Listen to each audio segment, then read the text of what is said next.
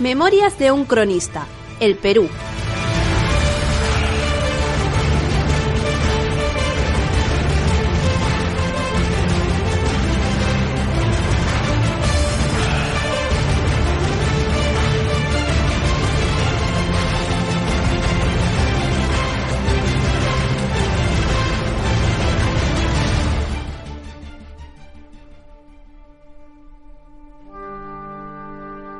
Capítulo 1. El saco de Roma.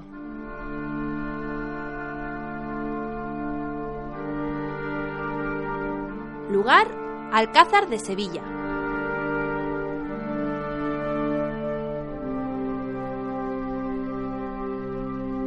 Aquellos tapices que rememoraban antiguas batallas decoraban todas las paredes del alcázar.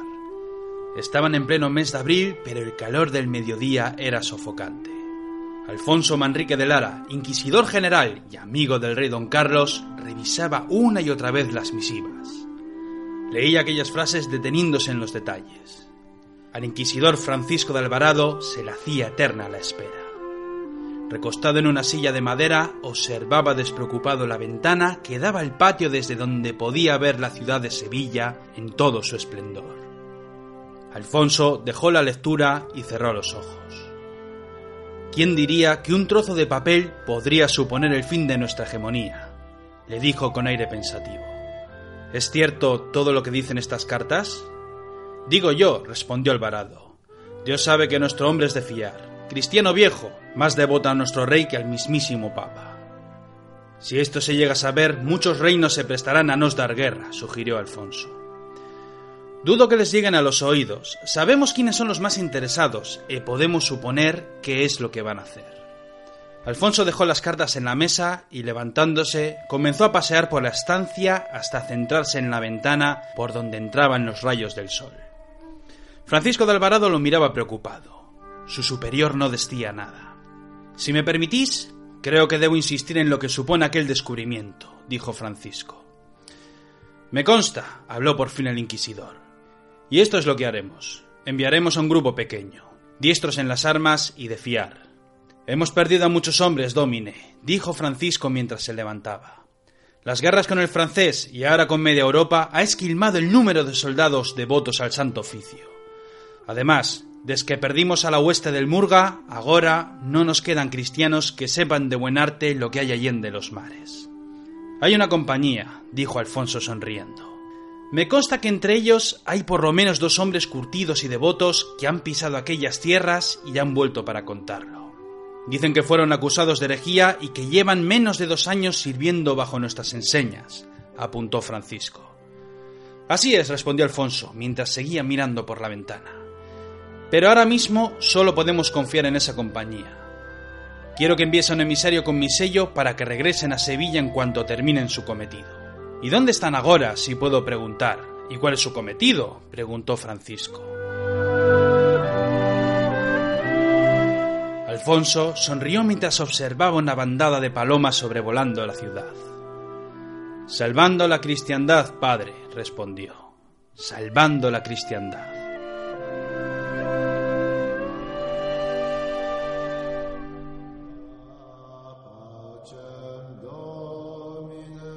El Vaticano, antiguas cloacas romanas.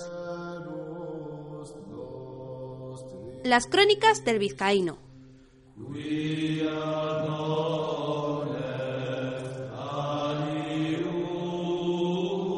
Estábamos de mierda hasta arriba.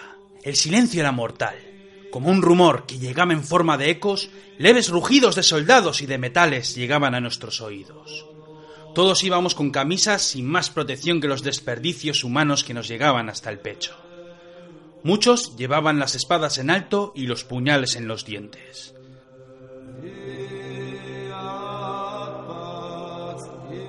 Apenas podíamos diferenciarnos en la oscuridad.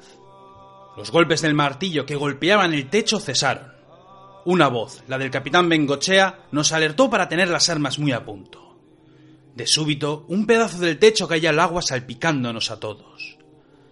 La madre que nos parió a todos, gritó el artillero, que ni un jodido papa vale tanto para tanta mierda. Bengochea le mandó callar, e uno a uno, todos fuimos escalando hasta llegar al piso de arriba. A nuestro alrededor una gran estancia con mosaicos en el suelo y grandes tapices en las paredes. Sin órdenes, los hombres se agolparon en los muros manteniéndose quedos en el sitio. Sonidos de batalla llegaban con más fuerza a nuestros oídos. Ayudando por último al bueno de Pellón, todos nos mantuvimos en silencio. Bengochea y yo mismo avanzamos como vanguardia entre las estatuas que decoraban los pasillos. A lo lejos veíamos sacerdotes corriendo de un lado a otro, portando cruces de oro, Biblias y grandes zurrones llenos de lo que sin duda eran los ruegos de los fieles en forma de oro y plata.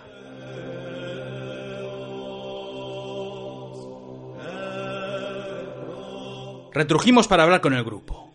Llenos de heces, matando moscas con nuestro hedor, los nuestros parecían cualquier cosa menos soldados.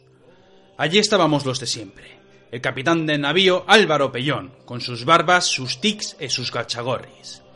El artillero que se limpiaba el rostro con uno de los tapices, y por último seis soldados del emperador don Carlos, soldados alemanes destacados en la batalla y que chapurreaban nuestra lengua. Entre italianos, alemanes, suizos, mercenarios de toda índole y procedencia, además de nuestras lenguas, cualquier ejército del rey don Carlos parecía que venía de construir la torre de Babel.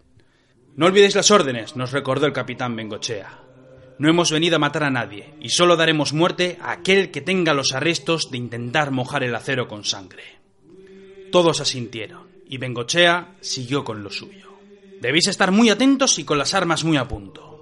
Antes de bajar por la cloaca, tuve por bien avisaros que Carlos de Borbón ha sido despachado de un certero arcabuzazo. El ejército está desordenado, y cada cual va lo suyo para cobrar la paga. Lo que suceda tras los muros de aquesta plaza no es cosa nuestra. Seguiremos las últimas órdenes dictadas. Vamos allá.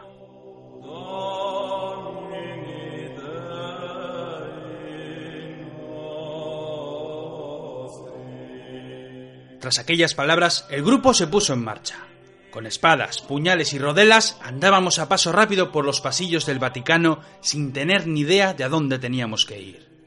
De súbito surgió un sacerdote por las escaleras que dio con nosotros de tal arte que pusóse a gritar hasta que uno de los alemanes de la compañía lo despachó cortando su garganta. Bengochea lo miró como un inquisidor. El alemán se encogió de hombros con un ademán que quería decir algo así como va de oficio es la costumbre. Algunos curas nos vieron a lo lejos e huyeron por los pasillos dando gritos.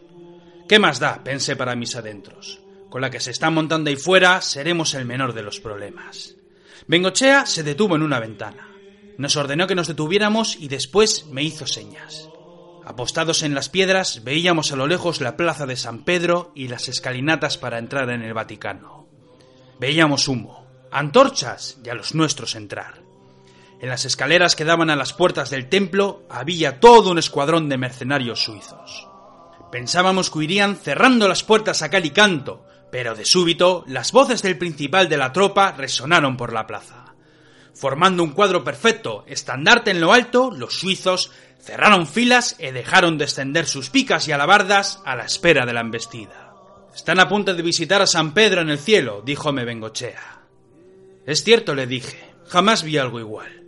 Saben que van a morir y pese a todo, ahí están, formando un cuadro, esperando la muerte para cobrar una paga que ni siquiera van a recibir. ¿Qué es lo que puede llevar a los hombres a hacer algo así? El honor vizcaíno, dijo Bengochea, que no apartaba la vista de la plaza. O el orgullo, no lo sé, pero quizás algún día seamos nosotros los que estén en esa plaza esperando la de Dios. Ya llegan, le dije ignorando sus palabras. A lo lejos vimos cómo llegaban escuadrones alemanes que al ver a los suizos más rectos que la cruz del Señor, detuvieron la marcha y comenzaron a formar a los suyos. Una vez en línea y prestos para la batalla, comenzaron a andar a pasos cortos hasta que los hierros de ambas fuerzas chocaron, creando gran confusión y desorden. No tenemos tiempo, dijo el capitán. No sé cuánto van a aguantar esos fulanos, pero cuando esos energúmenos entren en la plaza van a acabar con todo. El grupo continuó la marcha recorriendo los inmensos pasillos del Vaticano. Salas enteras cubiertas de tapices y techos pintados por los mejores artistas italianos. Tras dar con un sacerdote con menos de dos golpes en la cara, supimos acerca de nuestro objetivo. Tras subir varios tramos de escaleras, entre el griterío de los sacerdotes que corrían de un lado a otro, dimos con las enormes puertas custodiadas por cuatro alabarderos de la Guardia Vaticana. Cuando estos nos vieron llegar, nos tuvieron por las fuerzas asaltantes. Temiendo que llegase su final, entraron por aquellas puertas y las cerraron a cal canto.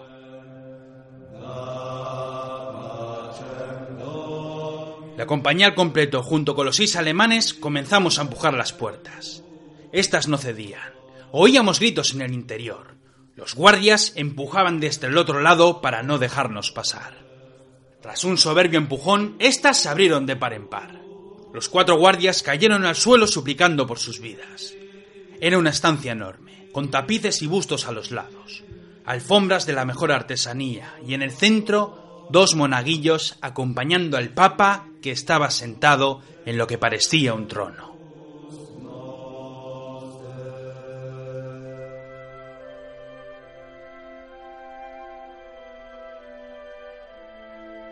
Nos mantuvimos quedos viendo la escena. Ropajes blancos cosidos con hilo de oro. Anillos y joyas de los mejores artistas. El Papa nos miró en silencio hasta que nos reconoció. Valiente es vuestro soberano, que dice ser defensor de la fe verdadera y manda a sus huestes a tomarla por la fuerza, dijo el Papa. Y para colmo, envía a aquellos que quisieron acabar con mi vida cuando vivía en Florencia. Sus ojos se clavaron en los míos. Allí estaba Clemente VII, aquel que en su día se llamaba Julio de Medici.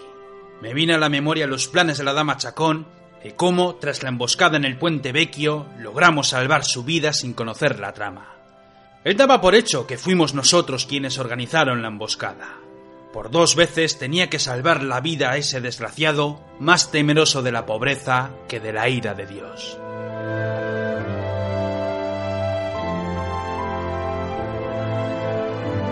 A nuestra diestra llegaba el olor de una mecha encendida. El artillero apartó una cortina donde había un cura con un arcabuz en las manos. No tenía ni idea de cómo utilizarlo. Temblaba muerto de miedo y un rastro de orines crecía en el suelo. Hasta ahí llegaba la desesperación de algunos. El artillero le quitó el arcabuz y se lo dio a uno de los alemanes de la compañía. Bengochea y yo mismo nos acercamos al Santo Padre. Santidad, venimos a poneros a salvo, dijo el capitán tras una reverencia. El ejército lleva muchos meses sin cobrar. Asedian vuestra plaza como bien sabéis, pero la cosa no acaba ahí. Quien dirige los ejércitos, Carlos de Borbón, ha muerto a los pies de las murallas. Ahora no hay orden en la tropa. Saquean y prenden fuego a todo, violan a las mujeres y se suceden todo tipo de tropelías. Hasta que la tormenta pase y alguien tome las riendas de la tropa, vuestra vida peligrará. ¿Acaso no seguís la orden de vuestro soberano? preguntó Clemente. No es decisión de su majestad don Carlos tomar a plaza. De hecho, ignora lo que está pasando ahora. Es por ello que tenéis que venir con nosotros. Tenemos órdenes de salvar al padre de la iglesia y si es necesario, mataremos a los nuestros. Debo sentirme honrado entonces, dijo el Papa mientras sonreía. ¿Quién me diría a mí que aquel que comanda los ejércitos por toda Europa echa abajo la casa del Señor para después salvar la vida de su mensajero? No hay tiempo, santidad, insistió Bengochea. ¿Y cómo vais a salvarme? ¿Acaso diez hombres pueden frenar la jauría que destruye mis murallas? dijo el Papa, mientras sus ojos se apartaban de los míos para mirar al fondo de la estancia.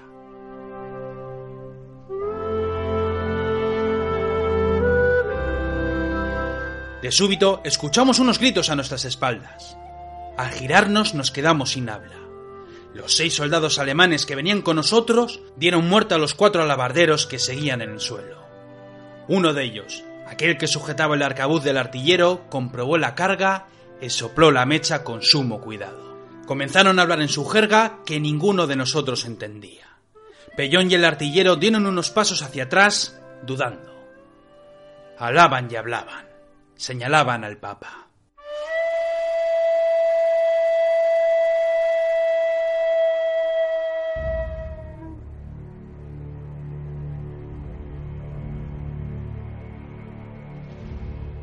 El artillero me hizo un guiño. Vizcaíno, que se me caiga la verga ahora mismo si esos y de putas traidores son más luteranos que ese cura cabrón de las Germanias. ¿Cómo que luteranos? gritó Bengochea.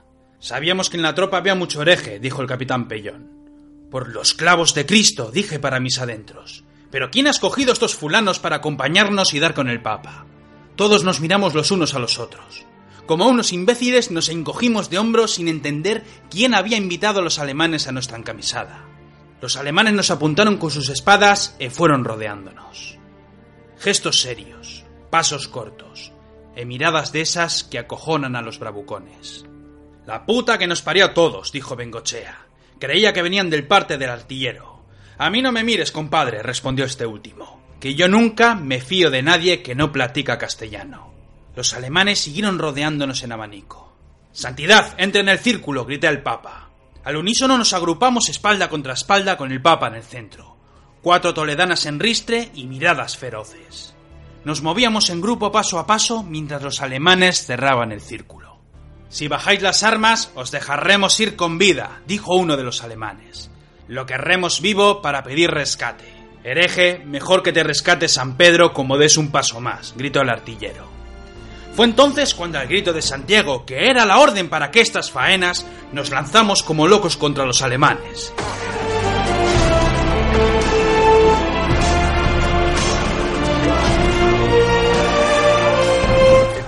Abrió fuego con su arcabuz cerrando el tiro, despachando a uno de los monaguillos, siendo ensartado por el buen acero del artillero. Los demás nos abrimos paso a estocadas, mientras su santidad se mantenía quedo y nos miraba batirnos. Era altivo y muy arrogante para todo. Los más seguimos a la faena. Una locura de lances, tajos y entrechocar de los aceros. Bengochea se batía con dos contrincantes. Pellón había atravesado el pecho de un alemán y el artillero lanzaba estocadas sin cesar.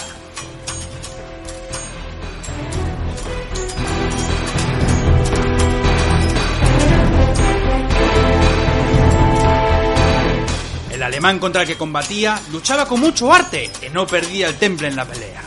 Mantenía buena guardia, lanzando estocadas cuando convenía, hasta que de un certero tajo apuré parte de su muñeca que le hizo perder buen punto de pelea. Tras aquello, dos nuevos lances. A buen paso, otro lance de estocada. Alcé la guardia y tras bloquear el acero, lo despaché de una última estocada en las tripas.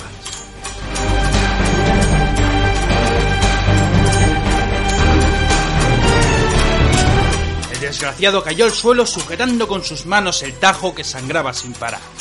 Miré a mi alrededor. Los demás alemanes o estaban en el infierno o estaban a punto de llamar a sus puertas, excepto uno de ellos, que con una fea herida en el pecho huyó de la refriega. Mas cuando este último fue a cruzar las puertas, un encapuchado dio con él cercenando su garganta. Al descubrir su rostro, nos holgamos de ver a nuestro amigo, el capellán Moreno. No le des las tremociones y de puta, gritó el artillero. No gastes bendiciones con ese mierda, que es tan luterano como Judas un traidor. Bueno saberlo, amigos, nos dijo el capellán con una sonrisa. Pero estáis tardando mucho y los nuestros están dentro del real. Sea, dijo el capitán Bengochea. Santidad, venga con nosotros. Vamos al paseto para guarnecernos en la plaza de Sant'Angelo. Sea, dijo el santo padre resignado. Mi monaguillo nos va a guiar.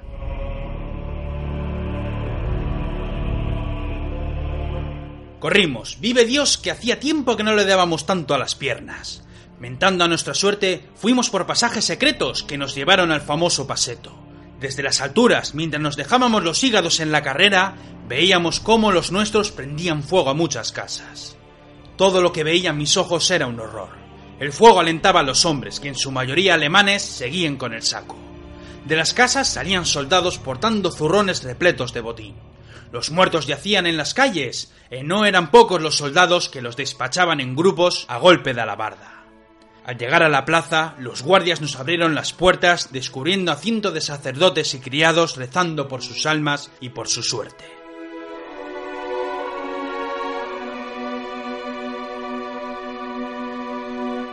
¿Y ahora qué hacemos, vizcaíno? me preguntó el artillero.